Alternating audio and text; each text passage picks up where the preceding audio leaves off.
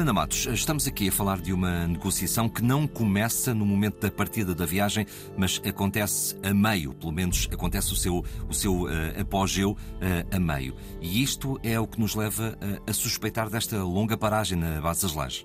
Sim, a base das lajes, aquela paragem oficialmente técnica do avião que transportava o ex-chá, o antigo chá da Pérsia, do Panamá para o Egito, a, a escala técnica começa a tornar-se cada vez mais numa escala política com o, uh, as pessoas, o, o, antigo Shah da Pérsia, a sua mulher Farah Adiba e a comitiva que os acompanhava, a temerem cada vez mais que a escala técnica uh, possa acabar com uh, a entrega do, do, do da Pérsia ao regime de, de, da República Islâmica do Irão, que nós conhecemos basicamente como a altura liderada pelo Ayatollah Khomeini.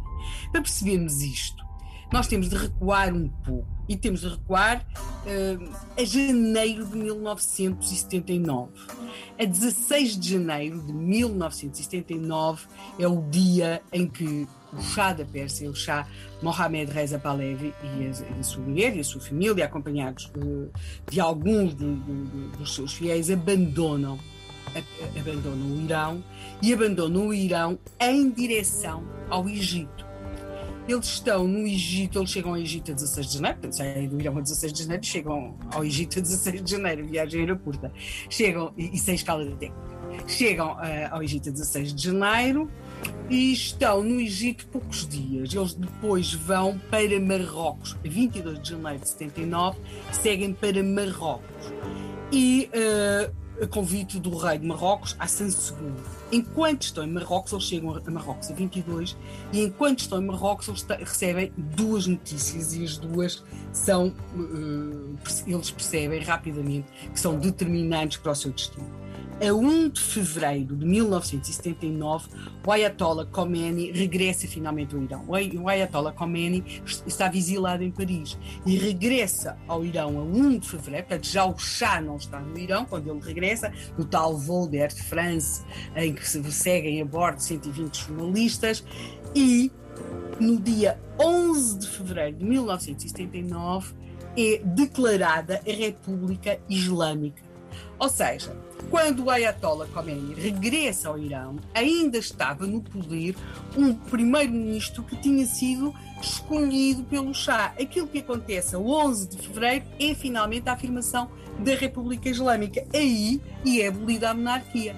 Finalmente. Portanto, aí o Shah da Pérsia deixa de ser o Shah da Pérsia, ele passa a ser um imperador deposto e tudo muda a partir do momento em que, em, que, em que é firmada a República Islâmica. Terão começado a chegar a Marrocos, e note que estamos em fevereiro de 79, terão começado a chegar a Marrocos avisos de que não só a República Islâmica do Irão vai pedir a extradição urgente do chá, como que a família real de Marrocos poderia sofrer algumas represálias pela proteção que estava a dar ao antigo chá da Pérsia. Fosse pelo que fosse, a verdade é que uh, Mohamed Reza Pahlavi resolve abandonar Marrocos. Vão, é, eles vão pedir uh, asilo a diferentes países, nomeadamente à França, à Suíça, uh, à Suíça, ao Mónaco, a França, onde tinha estado exilado o Ayatollah Khomeini, o Canadá, o México, mas ninguém lhes diz que sim.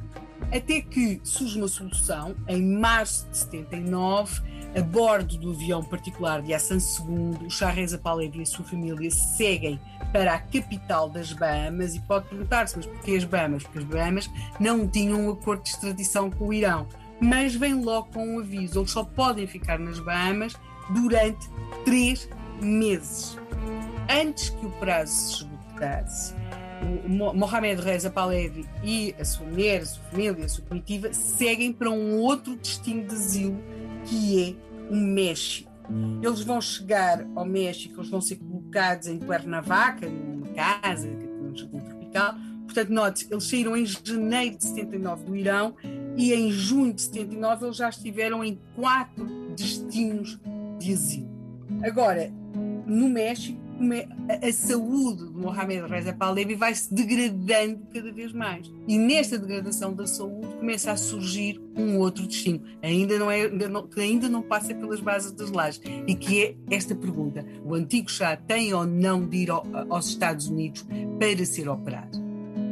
É, é uma pergunta uh, pertinente. Imagino que é pertinente, entre, os é Estados Unidos e o, Pan, e o, Panamá alguma coisa se resolveu, ou não? Não, pois, mas é que uh, nesta questão da ida aos Estados Unidos há muito mais perguntas a fazer do que uma simples operação. É disso que vamos tratar amanhã. E vamos ter política pelo meio, seguramente.